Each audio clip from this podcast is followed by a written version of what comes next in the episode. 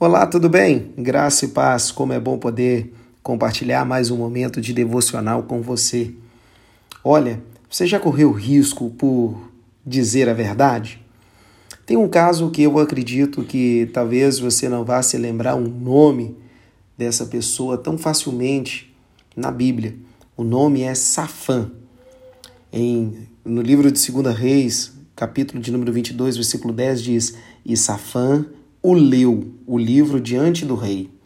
Sempre foi um pouco perigoso servir aos reis e altos oficiais. O rei Zedequias lançou Jeremias da prisão, você lembra disso? Tão somente por ele predizer a queda de Jerusalém. O rei Nabucodonosor ordenou que todos os seus conselheiros fossem executados quando não puderam interpretar seu sonho.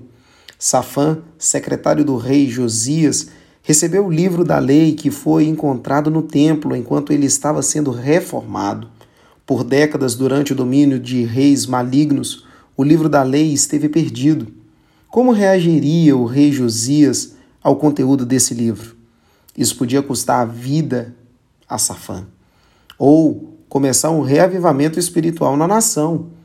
Entregar a verdade é às vezes arriscado. Como os ouvintes responderão ao que você está dizendo? Somos ordenados a falar a verdade em amor, a Bíblia nos orienta isso. O desafio é dizer a verdade mesmo quando ela não agrada aos ouvintes. Quando Safã leu o livro da lei para o rei Josias, o rei se arrependeu e levou a nação de volta a Deus. Olha, entregar a palavra de Deus aos seus amigos e familiares pode mudar a direção da vida deles por toda a eternidade. Sabe o que eu quero te dizer com isso? Olhe para os seus pés.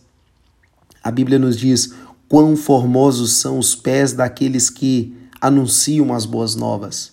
Anuncie em tempo e fora de tempo as boas novas da verdade. Fale a verdade e que a verdade reine em seu coração. Que Deus te abençoe em Cristo Jesus.